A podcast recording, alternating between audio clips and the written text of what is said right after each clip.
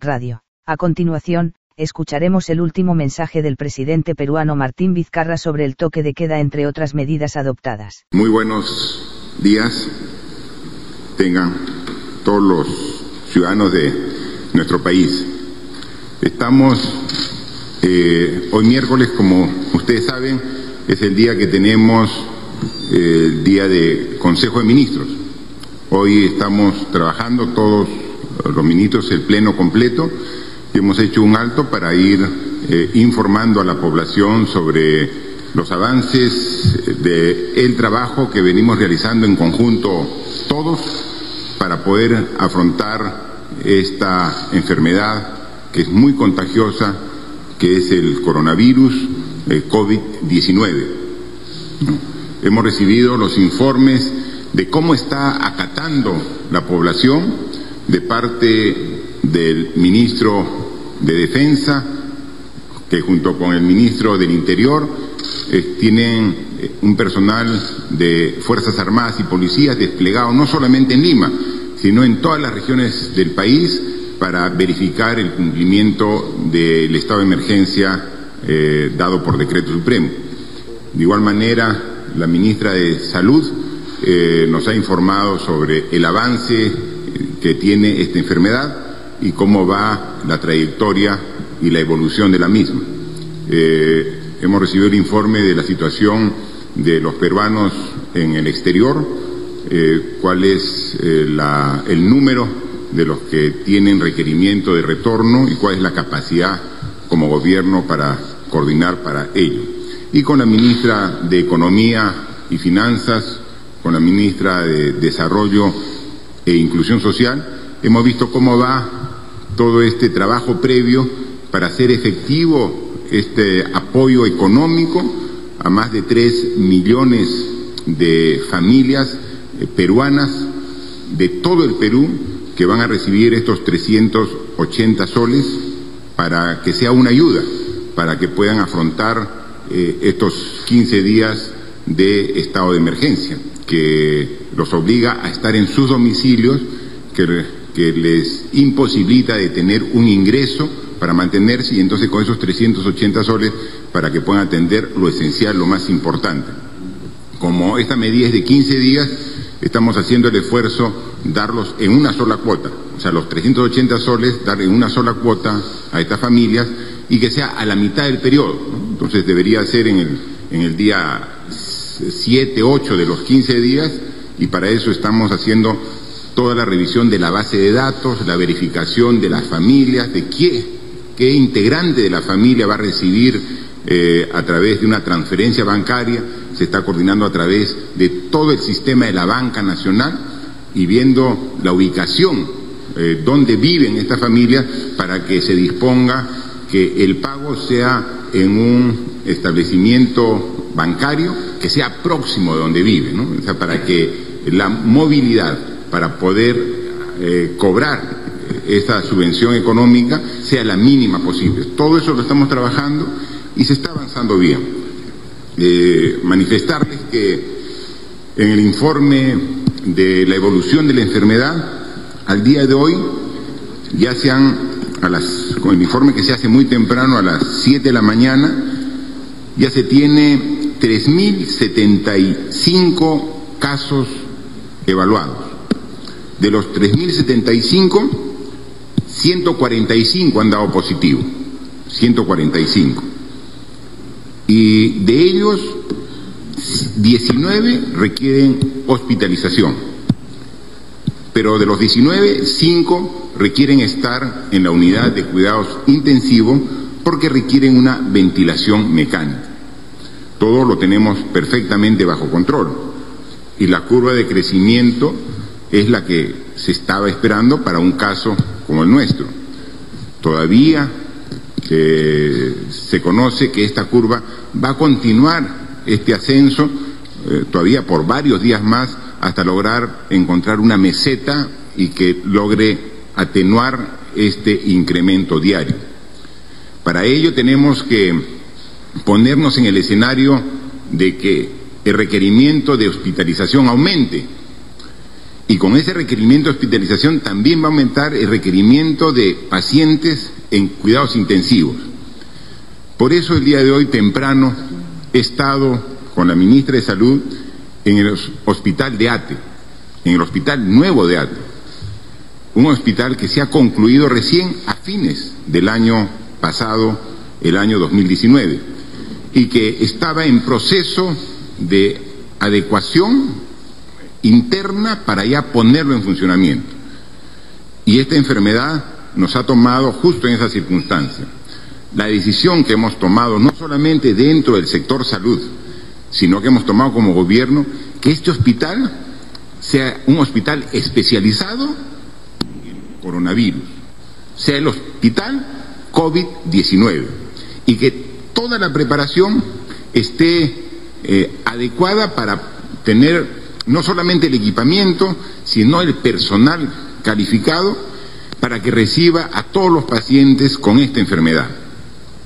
Y luego, cuando esta enfermedad pase porque tiene un plazo establecido, la enfermedad sí es una enfermedad grave que hay que afrontarla como lo estamos haciendo todos, pero cuando pase la enfermedad, podría ser el hospital de cuidados intensivos que requiere Lima. No hay. Tenemos hospitales, pero tienen una cantidad limitada de camas para cuidados intensivos. Cuando pase esta enfermedad, el hospital completo podría tener decenas de camas para atender a los pacientes de cuidados intensivos de, Lima, que pueden venir de diferentes partes, a veces de Perú, en su condición de derivados. Entonces, es una situación eh, importante que estamos tomando. Hemos hecho la verificación de que el hospital de ATE tiene una cantidad ahorita para atender 50 camas de cuidados intensivos. Hemos visto que ya está preparado con todo el procedimiento para poder atender qué pasaría si ya en un otro hospital se diagnosticó de que tenía una persona eh, el COVID-19 entra directamente a hospitalización o a cuidados intensivos en, función de la evaluación que se haga al paciente. Pero también a ese hospital podrían ir personas con síntomas, pero que todavía no hayan sido diagnosticadas. Entonces pasa a un triaje ya especializado, donde se le toma la muestra y ahí se espera el resultado de la muestra. Y está en una sala de emergencia a la espera del resultado. Y en función del resultado, o regresa a su domicilio si el resultado es negativo o ya queda internado. Entonces tenemos un hospital especializado que en su integridad va a estar dedicado al COVID-19. De esta forma evitamos que pacientes con esta enfermedad puedan contagiar a pacientes que no tienen enfermedad y que están hospitalizados actualmente en otros establecimientos de salud. Pero como hemos visto, hay 19 hospitalizados y solamente 5 que requieren UCI. O sea, los que requieren UCI van a ir a ATE, pero también van a ir aumentando la cantidad que requieren hospitalización, pero no unidad de cuidados intensivos. Entonces tenemos que lograr tener una respuesta como gobierno para esos pacientes. Para ello, ya hemos tomado la decisión de que las torres de departamentos que se construyeron para la Villa Panamericana sean destinadas para tal fin. Y no vamos a esperar que venga el requerimiento en una cantidad mayoritaria de pacientes para habilitarlos. A partir de mañana comienza la adecuación de la primera torre. Y vamos a hacer una habilitación completa. Ahí van a ir pacientes que estén confirmados que tienen enfermedad pero que no estén graves. Los que están graves van a cuidados intensivos ATE, pero hay muchos pacientes que pueden estar tranquilos en su casa, que es la mayoría de pacientes. En su casa están tranquilos, pero hay algunos pacientes que sí requieren hospitalización solamente para recibir una asistencia con oxígeno. Entonces vamos a preparar todo el primer edificio y a partir de, mañana comenzamos a intervenirlo para en el transcurso de la siguiente semana esté habilitado y entonces ya tenemos la preparación. Es decir, pacientes diagnosticados con coronavirus van a la Villa Panamericana. Pacientes que tengan problemas que se agraven y necesitan eh, cuidados intensivos al hospital de Alta. Entonces tenemos ya la capacidad de respuesta.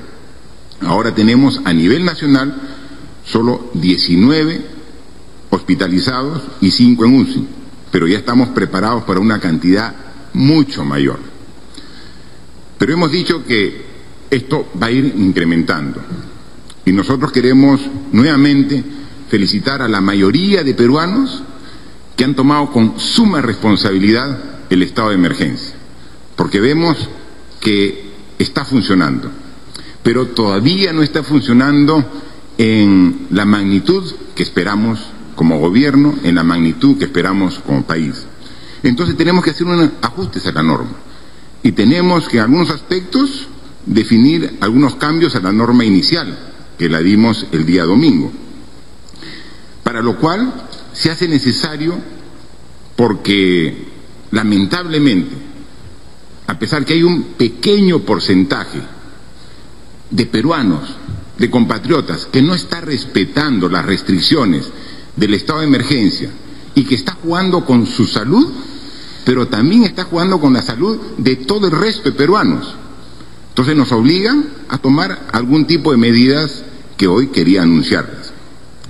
Una, que estamos decretando a partir del día de hoy la inmovilización social obligatoria a partir de las 8 de la noche hasta las 5 de la mañana. Hoy estamos aprobando en Consejo de Ministros un decreto supremo que establece esas medidas. A partir del día de hoy, a partir de las 8 de la noche, ya nadie puede circular hasta las 5 de la mañana. Porque, miren, dentro del perfil que hemos visto de los nuevos infectados, para que conozcan, hay jóvenes que se han infectado porque en hora nocturna salían a eventos sociales y ahí se han infectado. En vez de respetar responsablemente el estado de emergencia, hacían caso omiso. Entonces, sabemos que la mayoría a las 8 de la noche ya está en su casa. La gran mayoría ya está en su casa. Pero algunos no. Entonces para ellos y en, consecuencia para todos hay esta inmovilización social obligatoria a partir del día de hoy. A las 8 de la noche las Fuerzas Armadas y la Policía Nacional harán el cumplimiento estricto de esta medida que no solamente es en Lima, sino que es a nivel nacional. A nivel nacional es esta inmovilización social obligatoria. Todos respetemos, cuidémonos nosotros mismos y cuidándonos nosotros mismos, también cuidamos al prójimo, al, familiar, al amigo, al vecino, a ese ciudadano que no conocemos, también tenemos que cuidarnos. ¿Cómo? Respetando lo que está establecido. Y otra medida adicional, a partir del día de mañana, es decir, a las 5 de la mañana, que se levanta la inmovilización horaria que tenemos, ya no podrán circular los vehículos particulares. Hemos visto que incluso de ayer a hoy día ha aumentado de manera significativa eh, la circulación de vehículos particulares y estamos rompiendo el sentido de la medida, el objeto del estado de emergencia. Puede ser que algún ciudadano tenga la autorización para circular, pero tiene que hacerlo por los medios públicos que están disponibles. En consecuencia, a partir del día de mañana, de las 5 de la mañana, el control de la Policía Nacional y de las Fuerzas Armadas a nivel nacional restringirá la prohibición, hará cumplir la prohibición de tránsito de eh, vehículos particulares. Entonces, son esas dos eh, decisiones importantes que con las otras decisiones se complementan para lograr el objetivo que todos queremos. Eh, ayer en la conferencia una periodista me dijo si teníamos la intención de hacer una prórroga del estado de emergencia. Yo le decía que no es la intención, que no queremos prórroga. Estas medidas son para evitar tener que hacer la prórroga, para que la medida cumpla su objetivo y no necesitamos la prórroga. Porque si desde ahora estamos pensando en que la medida no va a ser lo correcta y vamos a entrar prórroga, entonces estamos mal. Todos, las autoridades, estamos totalmente convencidos que los resultados van a ser satisfactorios, pero tenemos que ir haciendo ajustes y correcciones para asegurarnos de ello, para también con ello quitar opciones de prórroga porque todos estamos cumpliendo. Entonces pedimos el cumplimiento a todos y nuevamente reiteramos el pedido a las autoridades regionales y locales. Si es que nos apoyan desde las 25 regiones del Perú, dentro de los cerca de 1.800 distritos que hay, la autoridad también se comprometa y también se juega por el Perú, esta medida va a lograr los objetivos. Y ahora tenemos que pensar en todo el país, porque hay algunos infectados que están apareciendo en diversas regiones. Y si no juntos, no trabajamos, podríamos tener este problema a nivel del país, que es lo que queremos evitar. En consecuencia, eh, felicito a, a la gran cantidad de peruanos que responsablemente está acatando la medida e invoco a este pequeño porcentaje que aún no ha tomado conciencia que lo haga. Juntos vamos a vencer esta enfermedad. Y también agradezco a todos los peruanos que han hecho una felicitación expresa y de manera voluntaria, donde ayer hemos visto en ventanas, en balcones, a miles de peruanos que felicitaban el accionar del personal de salud, que cómo se está dando íntegro para atender esta emergencia, al personal de la Policía Nacional, al personal de las Fuerzas Armadas, que ustedes ven que están ahí de manera responsable en espacios públicos, en espacios cerrados, haciendo cumplir estas normas.